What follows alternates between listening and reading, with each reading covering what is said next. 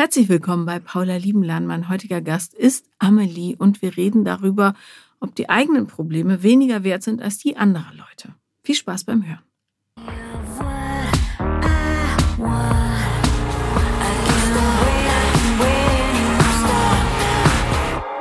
Herzlich willkommen, liebe Amelie. Hallo Paula. Ich freue mich, dass du da bist. Ich freue mich auch, dass ich da sein darf.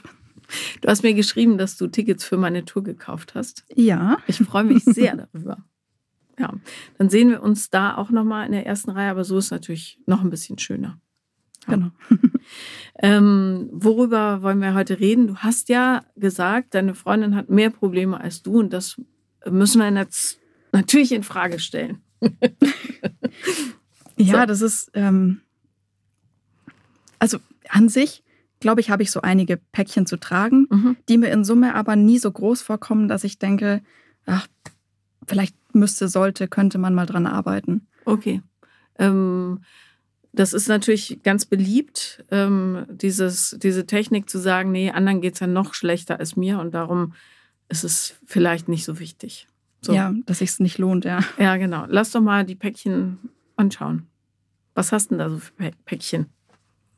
Also ich glaube, so das größte Päckchen ist ganz klassisch das Selbstwertgefühl, mhm. Dass grundsätzlich andere sind besser, schöner, größer, toller, schlauer.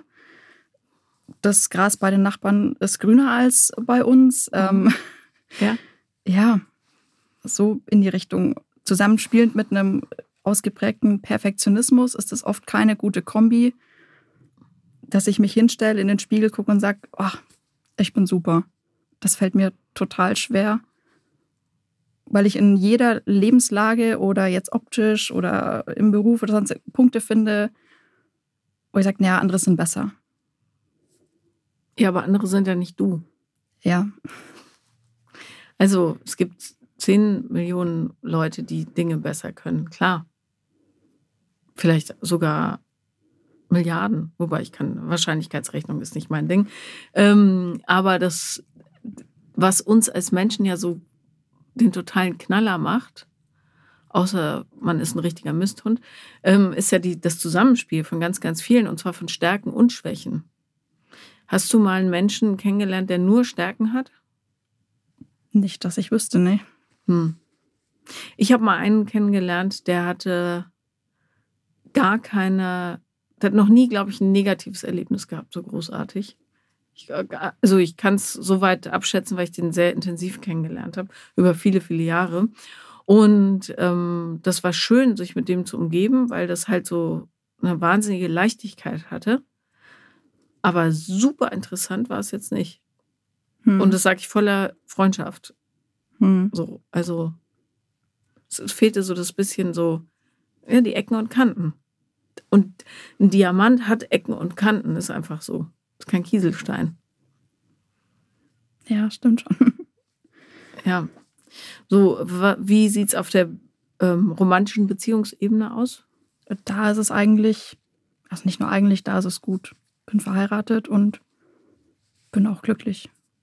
Und wie hast du jemanden gefunden, der dich wollte, obwohl du dich selber nicht so willst? Weil ich da tatsächlich gerade in einer Phase war, wo es mir ganz gut ging. Also ich habe immer wieder so Phasen, da ist alles gut und dann habe ich Phasen, wo ich die ich schon fast als ja leicht depressiv beschreiben würde. Mhm. Und als ich meinen Mann damals kennengelernt habe, war ich gerade in einer guten Phase und habe das glaube ich auch nach außen hin ausgestrahlt. Und da war es dann, wobei ich auch nicht gesucht habe, das war halt einfach irgendwie so ein glücklicher Zufall. Und ich glaube, das war auch das warum es dann letztendlich gut geklappt hat, weil immer, wenn ich auf der Suche war und ich brauche jetzt unbedingt einen Partner und ich will jetzt aber einen Freund und ich bin auf Tinder, dann war das alles eine Katastrophe. Und weiß dein Mann, dass es schlechte Phasen gibt? Ja, die kriegt er ja oft genug mit. Und wie geht er damit um? Ja, er versucht mich zu motivieren oder wieder aufzuheitern, aber wenn ich da gerade mal in so einem Negativstrudel drin bin, dann kann er eigentlich auch nichts machen, außer die Ohren einklappen und sich ein Eck suchen. Aber lieben tut er dich trotzdem. Ja. Gut. Erzähl mir mal von so einer schlechten Phase. Mm. Also eine richtig schlechte Phase hatte ich so ungefähr vor einem halben Jahr.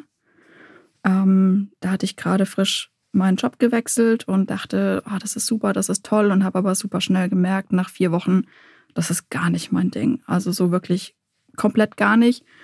Ähm, und bin dann jeden Tag nach der Arbeit nach Hause, hatte super schlechte Laune.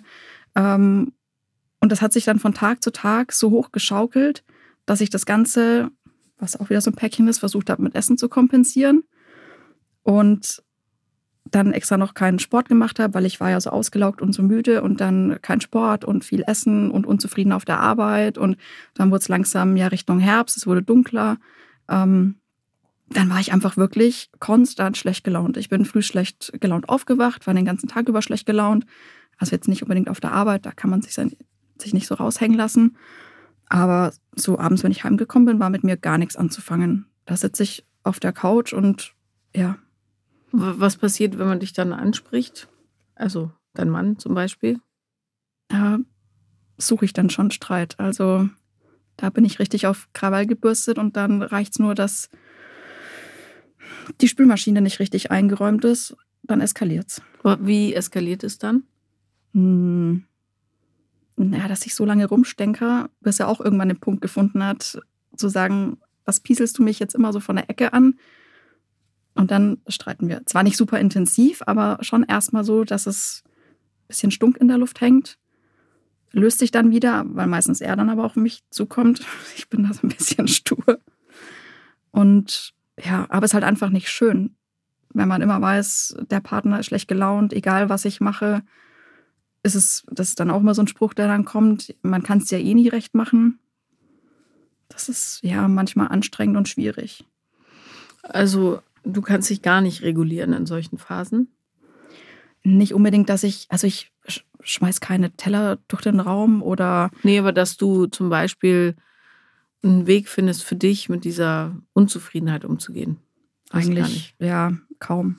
Also, und dann brauchst du so einen Pieker, damit es mhm. sich entspannen kann. Mhm. Ähm, was führt zu diesen Phasen? Gibt es da Ereignisse, die du erkennen kannst, so Gemeinsamkeiten?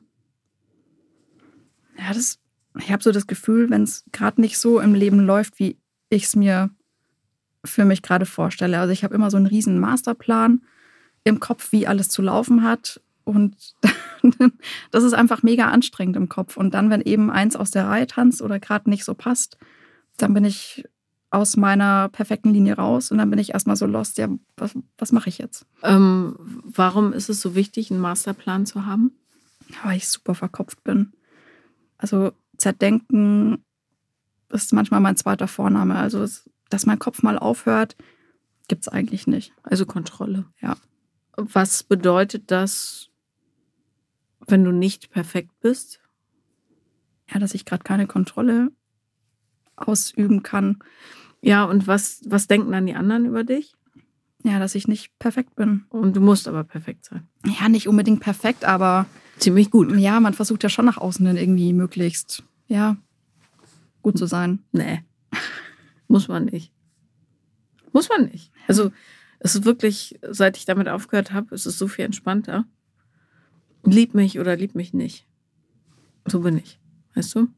Hast du Geschwister? Ja kleine Schwester. Mhm. Und deine Eltern, sind die noch zusammen? Ja. Und wie kommunizieren die so miteinander? Für mich unauffällig. Also da fliegen auch mal die Fetzen ganz normal, aber die sind jetzt auch seit 30 Jahren verheiratet. Aber für mich führen die eine liebevolle, intakte Ehe. Fassen die sich auch manchmal an? Ja. Okay. Und können sich auch beieinander entschuldigen? Ja. Gibt es irgendein ähm, ich klinge gerade wie bei Was bin ich? Hm.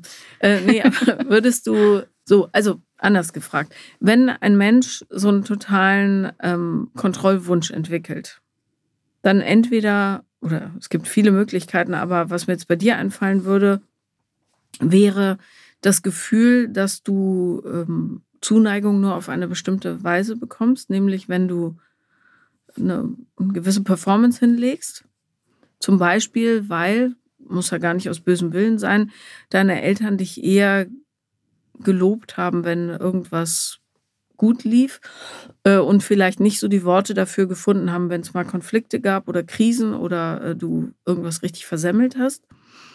Ähm, oder es gab ein ähm, einschneidendes Erlebnis, dass du das Gefühl hattest, so wie ich bin, reicht es nicht. Ich muss mehr sein, damit ich anerkannt werde. Es kann zum Beispiel sein, dass du in der Schule gemobbt wurdest oder dass du ein richtig hässliches Erlebnis hattest mit irgendeiner Freundin oder einem Freund, keine Ahnung.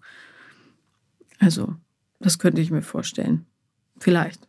Wir sind da noch nicht so tief eingestiegen, aber. Ja, sind fast alle Punkte richtig, ja. Hm.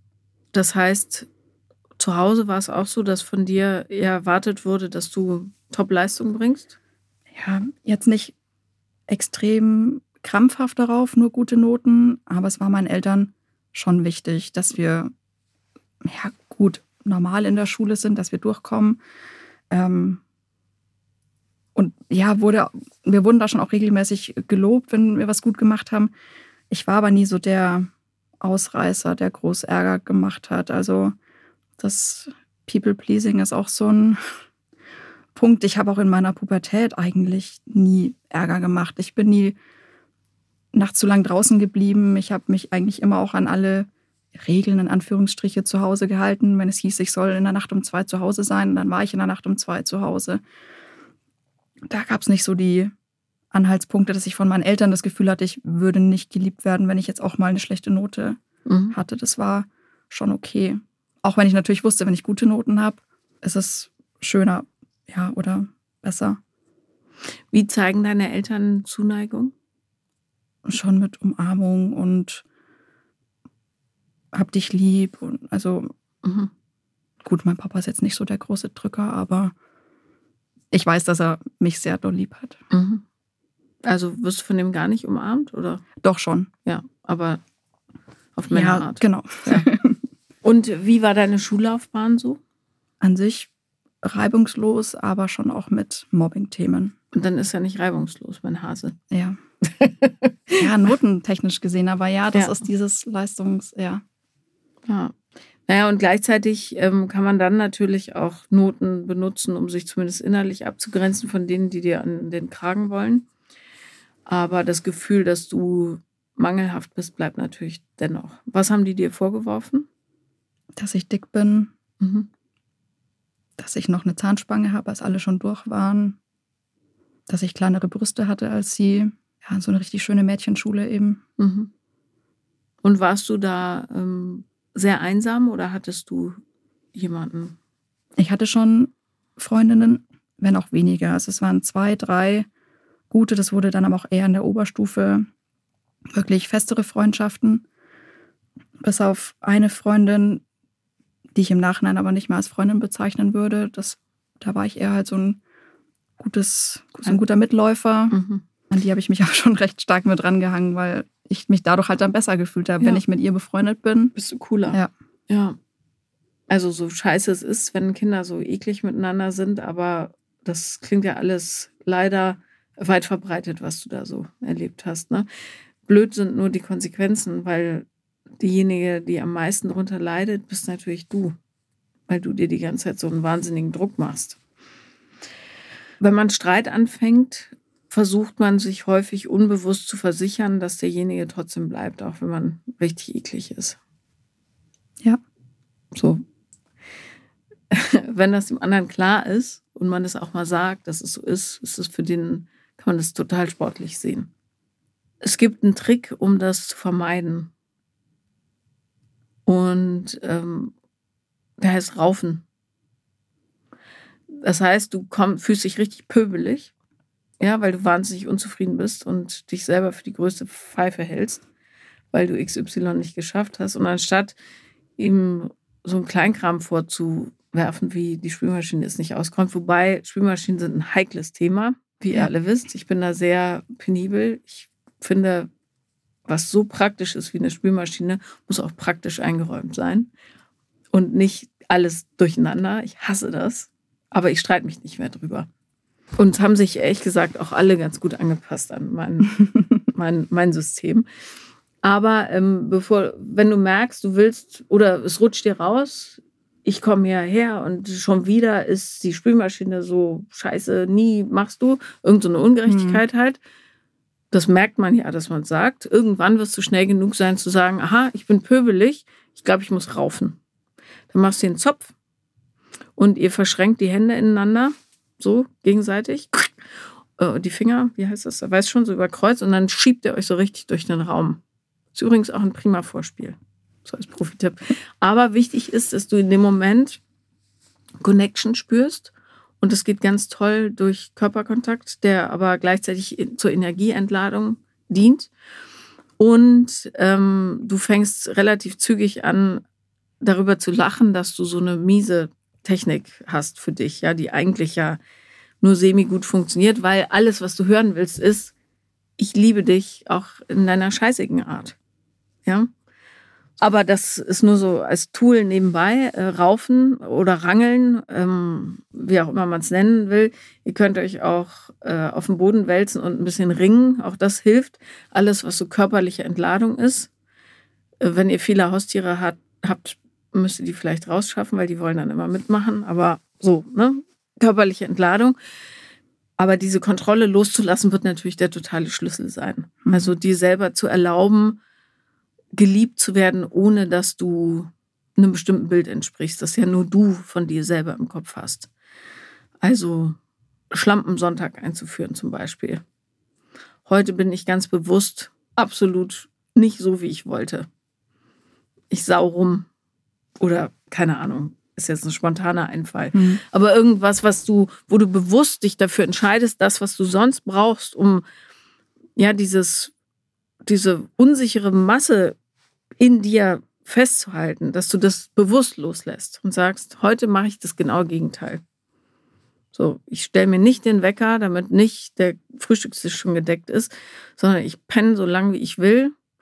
Und dann soll sich jeder selber versorgen in diesem Haushalt. Und dann räume ich auch nicht auf, sondern äh, guck mal, wohin mich das Leben so treibt. Keine Ahnung. Weiß ja nicht, hm. wie du deine Tage so verbringst. Aber mal zu spüren, wie fest du dich selber da einschnürst. Das wäre, glaube ich, ganz gut. Und vor allem, wie wenig passiert, wenn man es nicht tut. Mhm. Also wie wenig gefährlich ist. Ja. Weil geliebt wirst du ja so oder so. Das stimmt, ja. So. Und du musst nichts dafür tun. Das ist aber natürlich was, was man erstmal wieder lernen muss, weil du glaubst ja was anderes intensiv. Wann bist du am meisten in Gefahr, deiner Wahrnehmung nach? Also wenn du ja. schlecht gelaunt bist, wenn du äh, keine sexwillige Liebhaberin bist, wenn du auf der Arbeit nicht gut performst, was ist es? Ja, wenn Sachen oder Ereignisse passieren, auf die ich gerade keinen Einfluss oder keine Kontrolle habe. Also ich. Beispiel? Gut, das ist jetzt ein schlechtes Beispiel, aber das war auch 2022 war ein hartes Jahr, da haben wir ein Haus gebaut. Ähm, Gut, ist vielleicht beruflich mit vorbedingt. Ähm, Bist du Architektin? Ja. Mhm. Und natürlich, wenn man als Architekt sein eigenes Haus baut, muss es perfekt sein. Es muss von oben bis unten perfekt sein und diesen Anspruch hatte ich. Und wenn da nur Kleinigkeiten nicht gepasst haben, wie die Sockelleiste schließt nicht bündig mit der Wand ab. Chaos, Katastrophe. Da, da raste ich, also da raste ich wirklich richtig aus. Dann fange ich an zu heulen, weil das alles nicht dem entspricht, wie ich es gern haben will. Mhm. Dann muss ich kurz rausgehen, kann mich zwar dann wieder beruhigen und eine Woche später lache ich drüber. Aber wenn morgen, und das war, die Fliesen wurden einmal falsch gelegt, dann rufe ich nachts um halb zehn den Fliesenleger an und sage, das musst du wieder runter machen. Weil es nicht so ist, wie ich mir das vorgestellt habe. Also bei den Fliesen finde ich nachvollziehbar. Bei einer Sockelleiste weiß man, das dauert ungefähr dreieinhalb Minuten, um sowas zu montieren. Aber ähm, was Hast du irgendeine Ahnung, was dann abläuft? Also gibt es da so eine Art inneren, inneres Selbstgespräch, was passiert oder zumindest ein Gefühl, was dann einsetzt? Ist es Angst? Ist es Panik? Ist es Trauer? Ist es nie jemand, nie sieht mich jemand? Was ist es? Weißt du das? Ja, ich glaube, das ist eher dieses, wenn dann Freunde oder Familie kommen, dass sie dann sagen würden, ja, du bist doch Architektin, warum sieht das hier nicht gut aus? Mhm. Oder ja, das ist schon immer so ein Druck, den ich mir von außen mache, dass ich glaube, andere erwarten gewisse Sachen von mir. Hast was, du sie mal gefragt, was sie erwarten? Ja, gar nichts. Mhm. Aber das ist auch das, mir meine Freundin auch gesagt, dass sie das erste Mal dann im Haus war, am Ende, dass ich, egal in welchem Raum ich war, immer noch gesagt habe, ja, ja, das ist noch nicht fertig. Ah, und guck da oben bitte nicht hin ins Eck, weil das auch noch, ah, und da auch nicht, weil, äh, ja, da sind wir noch nicht dazu gekommen, dass ich das komplett kaputt gemacht habe, weil ich in jeder Situation oder in jedem Raum, in jedem Eck noch die Fehler aufgezeigt habe. Und gar nicht dieses, guck mal, schönes Haus, wir sind fertig.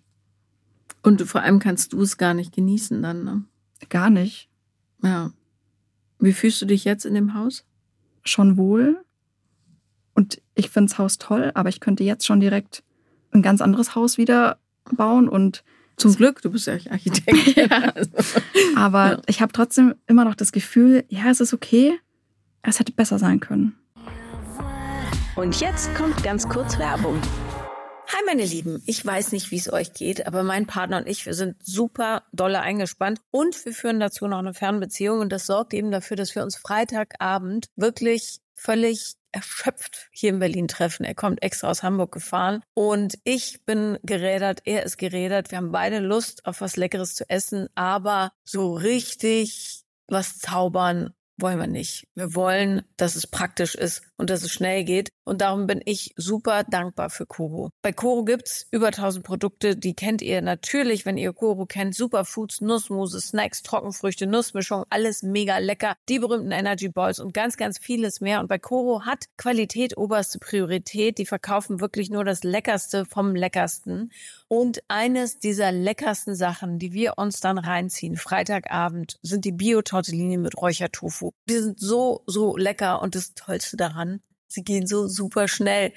Einfach kurz kochen und dann eine leckere Soße drüber. Wir mögen es wahnsinnig gerne mit Tomatensoße und dann ein bisschen Käse drüber und fertig. Und das ist eine Date Night, die keinen Aufwand macht, aber trotzdem lecker ist. Und das ist genau so, wie wir es mögen. Coro ist ansonsten sowieso eine tolle Firma. Die haben eine ganz schöne Preistransparenz. Die fairen Preise und Preisentwicklungen werden dort richtig kommuniziert. Es geht von ErzeugerInnen direkt zu VerbraucherInnen ohne Umwege. Es gibt weniger Abfall durch Großpackungen, dementsprechend natürlich auch weniger Verpackungsmüll. Was soll ich sagen? Ich liebe es. corodrogerie.de ist eure Adresse zum Glück. Und weil ihr so süß seid, könnt ihr jetzt auf www.corodrogerie.de dauerhaft 5% auf das gesamte Sortiment sparen und zwar mit dem Code alles groß geschrieben Paula liebt. Den Link und alle weiteren Infos findet ihr natürlich in den Show Notes. Das war die Werbung. Okay, äh, das ist natürlich in der Tat ein Riesenproblem, weil so wirst du aus dem Rennen ja nicht rauskommen. Es ist mir nicht so ganz klar, also ich denke, es ist ein Zusammenspiel von ganz, ganz vielen Vorkommnissen in deinem Leben, die sich da äh, in diesem Kontrollwahn zusammengeschlossen haben oder dazu geführt haben, dass es soweit ist. Aber die Übung wird jetzt natürlich sein, dass du dringend daran arbeitest. Sowas kann nämlich ganz, ganz schnell sich äh, in so eine ähm, in so eine Zwangsstörung äh, entwickeln. Weil dann ist gar nichts mehr gut genug und du fängst an zu putzen wie eine Wahnsinnige. Ne? Oder dich zu putzen oder dich zu kämmen. Und darum ist es schon nicht nichts. Hm. Du kannst ja nicht leben so, weil du nie im Moment sein kannst. Nie ist irgendwas richtig, wie es ist. Du nicht, aber die Umwelt auch nicht. Wie ist denn das, wenn du in Urlaub fährst? Ist okay, aber könnte besser sein? Mm, nee, da kann ich eigentlich ganz gut abschalten, aber da bin ich auch weg aus meiner gewohnten Umgebung. Da aber, ist es schon okay. Aber ist es, läufst du rum und sagst, also, keine Ahnung, äh, blödes Beispiel, aber das Buffet ist gut, aber ehrlich gesagt, für den Preis hätte ich mehr, wobei das ist fast typisch deutsch, ehrlich gesagt. Aber bist du da auch so, dass du dich entschuldigst dafür, dass du kein besseres Hotel ausgewählt hast oder Haus, Location, was auch immer? Ja, schon. Hm. Hätte mich auch gewundert, wenn nicht. Hm. Ja. Also ist da auch nicht so okay. Ja. ja, ja, das bin schon auch immer viel am Rechtfertigen und Ja, ich kann jetzt 10.000 Beispiele nennen, wie man sowas äh, anders machen kann. Bloß du musst es fühlen. Das ist mhm. äh, der Trick. Was vielleicht noch ein Punkt ist, der auch noch mit groß, also für mich groß mit reinspielt, ist, dass ich auch oft wahnsinnige Angst habe. Mhm. Ähm, Verlustangst, da hat es mit Zusammenspielen auch diese Kontrollverlustangst, ähm, dass ich richtig schnell panisch werde, wenn ich das Gefühl habe, es könnte irgendjemandem was passiert sein. Das, ähm, das haben alle, die so ein Kontrollding haben. Also, das ist ja die, im Grunde die Kehrseite ja. der Medaille. Und das ist natürlich, wie du eingangs sagtest, ein Selbstwertthema. Ne?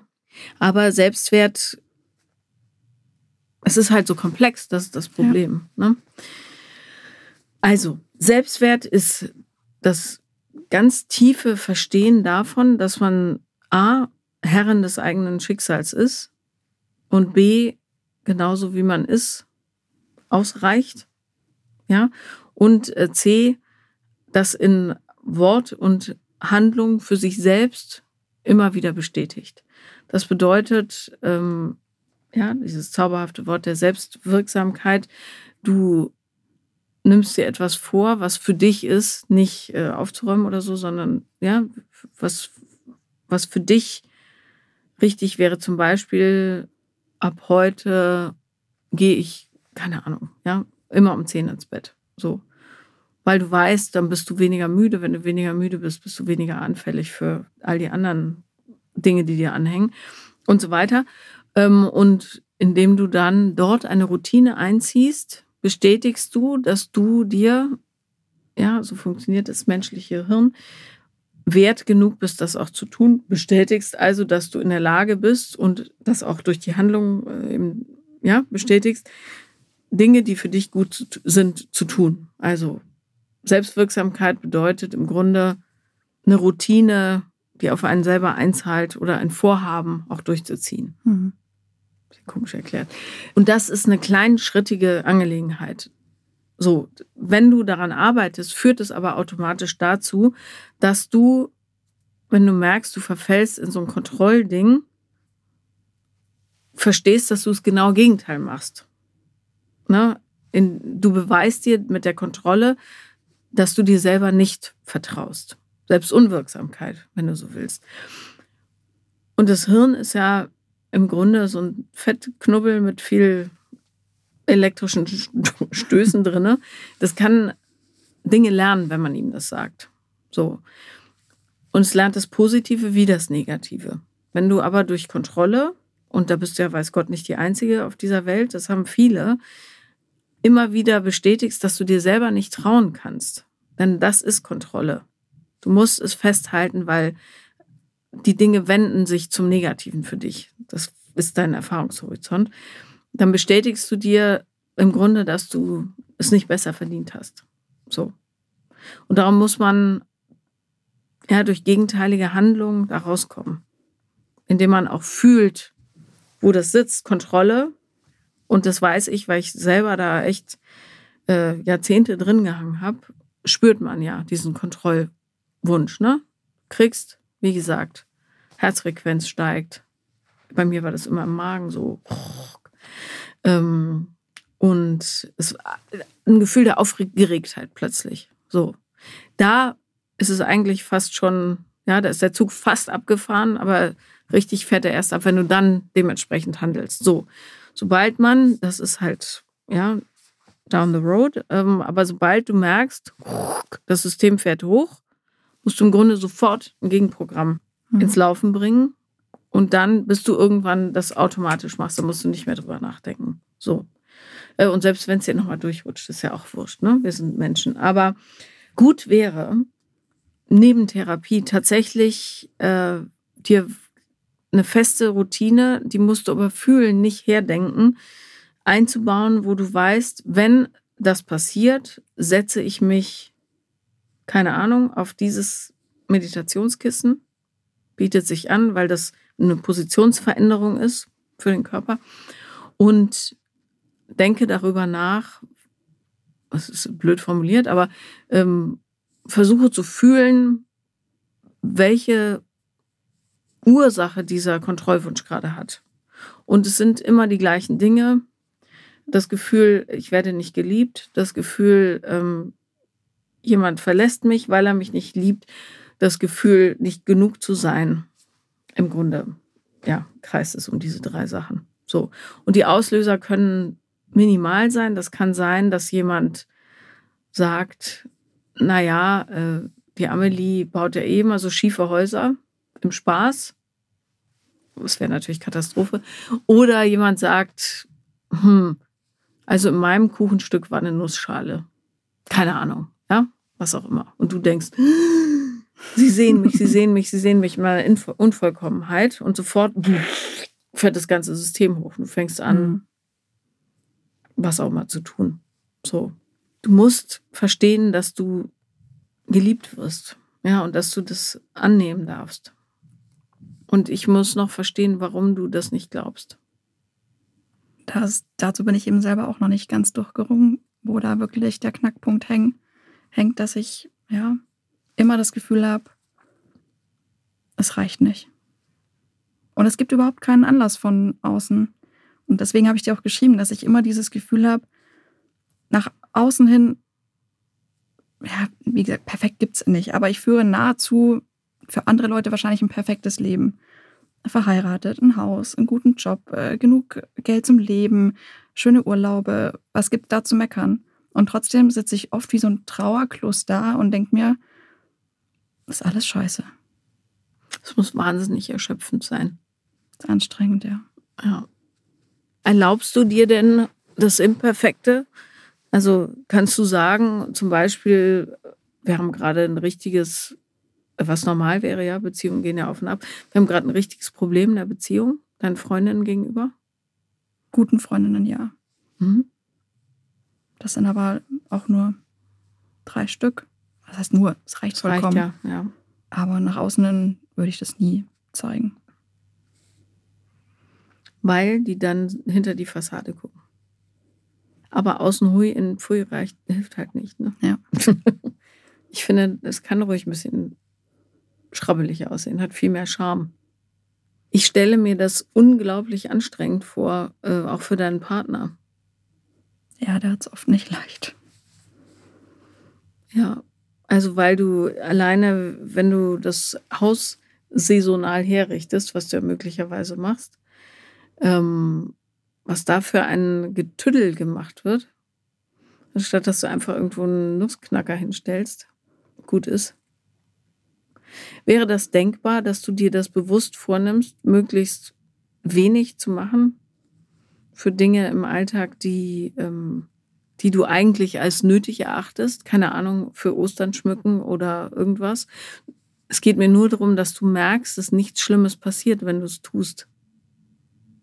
Ja, müsste ich mir schon bewusst. Ja, ja, darum geht's. Setzen, aber Vielleicht kannst du eine Liste machen mit Dingen, die du eigentlich unbedingt, also als wesentlich erachtest. Für Ostern, äh, keine Ahnung, die ganzen Büsche mit Eiern behängen oder was auch immer. Und stattdessen hängst du ein einziges Ei hin. Nehmen wir an, es wäre so.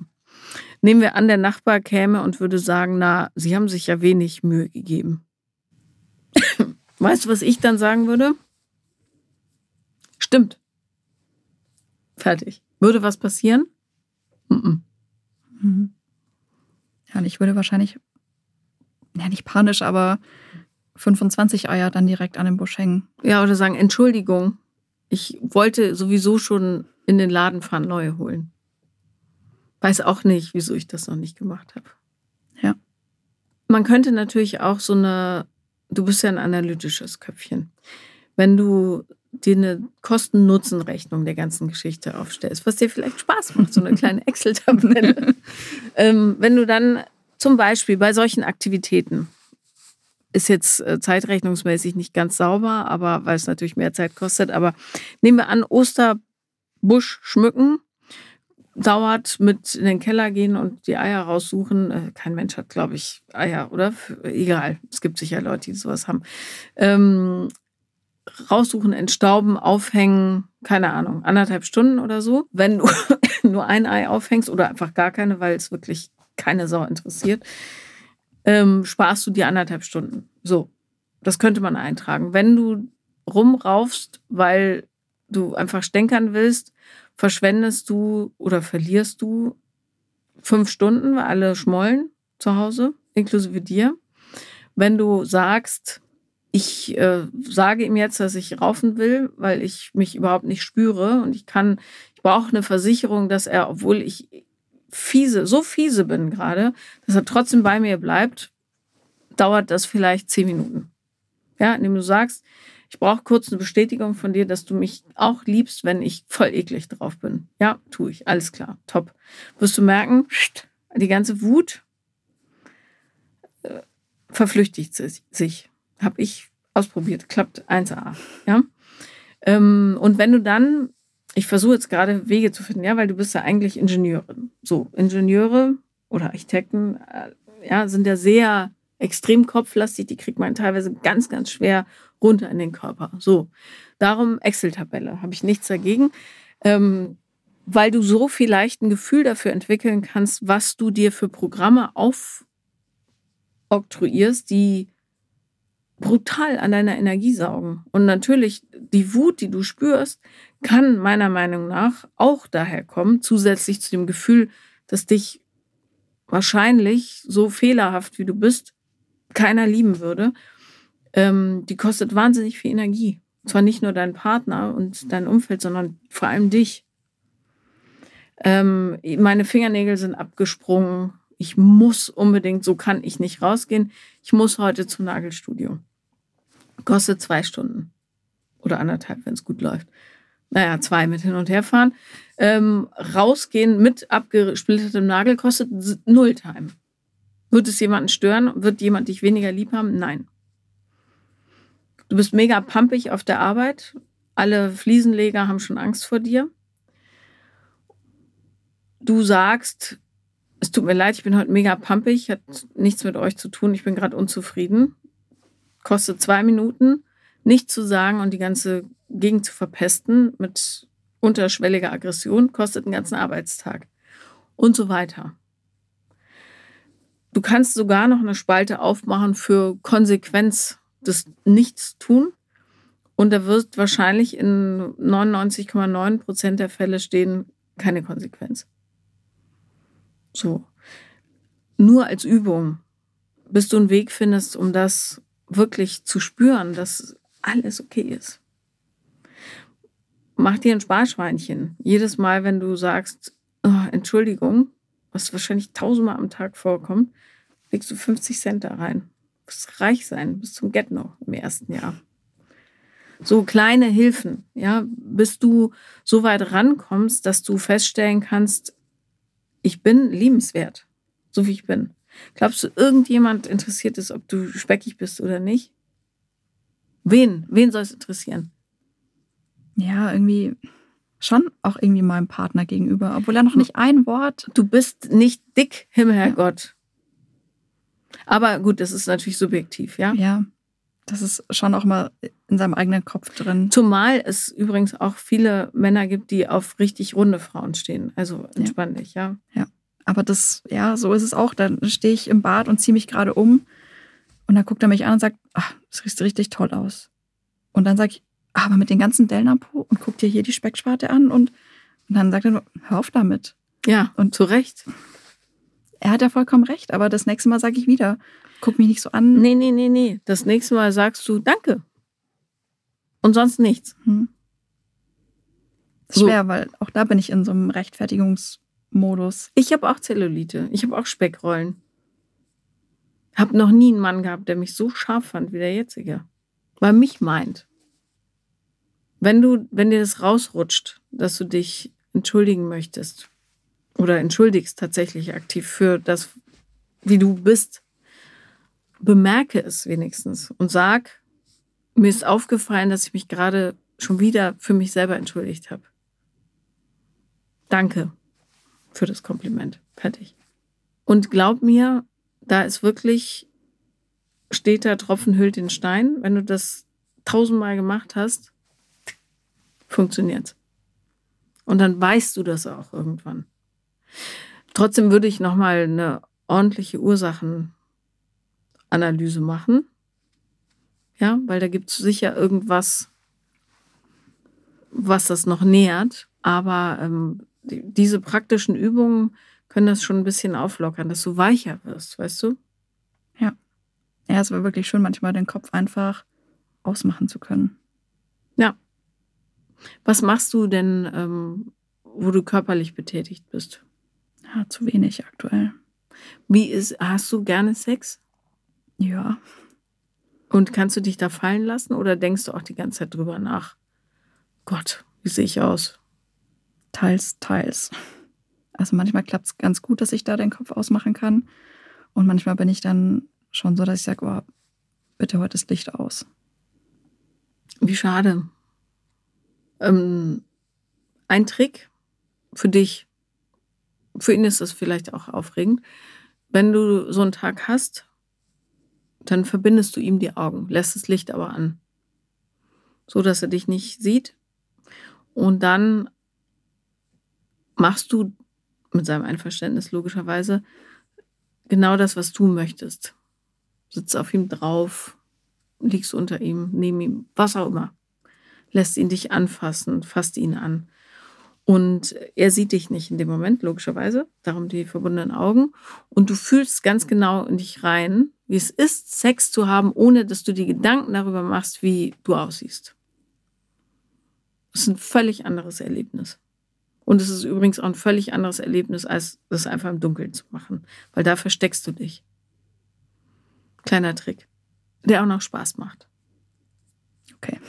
So, kannst ihn auch ans Bett fesseln, wenn er das mitmacht, keine Ahnung, und die Augen verbinden. Ja. Aber dass es spielerisch mhm. ist, weißt du? Ähm, immer wenn du dir selber, wenn du merkst, und du merkst es ja, weil ne, dein Körper reagiert ja auf diese Kontrolle. Wenn du es merkst, versuch zu, dir zu sagen, ich möchte das Gegenteil von Kontrolle machen und das ist loslassen. So, wie schaffe ich das? Zum Beispiel gehörst du zu den, keine Ahnung, fünf Prozent auf der Welt, die ein Haus haben mit Fußbodenheizung und sicherer Wasserversorgung und, und, und. Wahrscheinlich sind es ein bisschen mehr, keine Ahnung. Glaubst du, irgendwen interessiert die scheiß Sockelleiste? Nee. So. Dass du wirklich, ja, wenn du ein analytischer Mensch bist, Kotzen, Kotzen, Kotzen-Nutzenrechnung, Kosten-Nutzen-Rechnung aufmachst meinetwegen in der Excel-Tabelle. Es gibt ja sogar mhm. Excel-Weltmeisterschaften, habe ich neulich gesehen. Die sind völlig wahnsinnig. Ähm, und überlegst, was die Kontrolle anrichtet und wie viel Zeit du dadurch verlierst, die ja eigentlich, ja, so ist ja die Illusion, zeitsparend, zielführend sein soll, was sie aber gar nicht ist, nie. Hm. Es sei denn, du versuchst, einen LKW durch eine enge Straße zu navigieren, dann ja. Aber äh, in privaten nicht. Und wie viel leichter es wäre, einfach zu sagen, ich ähm, habe mir keine Mühe gegeben, ich will nicht, ich habe keinen Bock, ähm, mir egal. Lieb mich so, wie ich bin. Das ist ein Riesenunterschied. Das macht es leichter, glaube ich, ja. Ja, du musst es bloß halt, musst da den Kopf irgendwie, der ist natürlich massiv stark. Den muss man ein bisschen übertölpeln. Darum gibt es immer so kleine Tricks. Aber Hingabe ist ein ganz, ganz großes, großer Teil davon. Und dein Partner wird wahrscheinlich es schwer haben, äh, dich zum Höhepunkt zu bringen, könnte ich mir vorstellen, weil du die ganze Zeit im Kopf bist. So. Es wird dir viel leichter fallen, wenn du verstehst, dass du für ihn und für dich das ist jetzt ein blödes Wort, aber so, so eine richtige Sexgöttin sein kannst. Genauso wie du bist. Die Liebe an sich, alles fließt. Und da hilft dir zum Beispiel, ihm einfach die Augen zu verbinden, bis du das kapiert hast. Ne? Weil der wird wahrscheinlich denken, prachtvoll, wenn du auf ihn sitzt. prachtvoll. Mega. Ja? So ein schöner Arsch zum Anfassen und alles. Ich glaube, es ist nicht allen Ernstes, dass er sagt, da ist eine Delle, eins, zwei, drei, vier. Nee. Nee. Nee. Ja, man muss es irgendwie nur annehmen, ja. Ja, weil du dir eben selber ins Knie schießt, wenn du es nicht tust. Und Kontrolle ist eine Illusion. Das ist ähm, ganz mieser Mechanismus, der überhaupt nicht zielführend ist, sondern tatsächlich wahnsinnig zeitaufwendig ist und viel Energie kostet. Und das genaue Gegenteil von dem, was du Angst hast, macht das Leben schneller und besser. Ja, und lässt es vor allem fließen. Du bist wie so ein Biber, der immer so Baumstämme in den Fluss wirft, obwohl du das Mühlrad am Ende der, des Flusses bedienen willst. Ja. Ja. Aber du machst es ja, um dich zu schützen, weißt du? Aber ich glaube, du musst dich jetzt nicht mehr schützen. Die Zeiten sind ja vorbei. Hm? Verstehst du? Ja. Ich glaube, ich muss das einfach nur mal, ja, wie gesagt, zulassen, was ich so von außen zu hören bekomme. An positivem Feedback. Das blocke ich halt immer komplett ab. Mhm. Ja, weil die Stimmen aus der Vergangenheit viel stärker sind. Aber du sitzt am Lautstärkeregler, weißt du? Werde ich üben, ja. Ja, lohnt sich total. Und ich garantiere dir, dass du an allem viel mehr Spaß haben willst. Äh, wirst. Willst auch, aber wirst. Weil Kontrolle ist richtiger Mist. Macht das Leben zäh und kompliziert und blöde. Und bitte mach deine Sorgen nicht kleiner als die anderer Leute. Ja, was jemanden unglücklich macht, ist völlig irrelevant. Es zählt, dass jemand unglücklich ist. Und dann kann man helfen, den glücklich zu machen. Völlig wurscht. Hm? Und ich finde, mit deiner Freundin bist du durchaus auf einer, auf einem Level. Okay. Also, alles gut. Also was heißt alles gut? Aber, ja. Weil du sagst, sie hat mehr Probleme. Deine Probleme wiegen genauso, also haben den gleichen Wert. Hm. Wieder so ein Ding. Ja. Jetzt macht noch was Schönes in dieser Stadt. Hm. Amüsiert euch ein bisschen und macht dir eine schöne Excel-Tabelle. Ja, werde ich machen. Vielen Dank, dass du gekommen bist. Vielen Dank, Paula.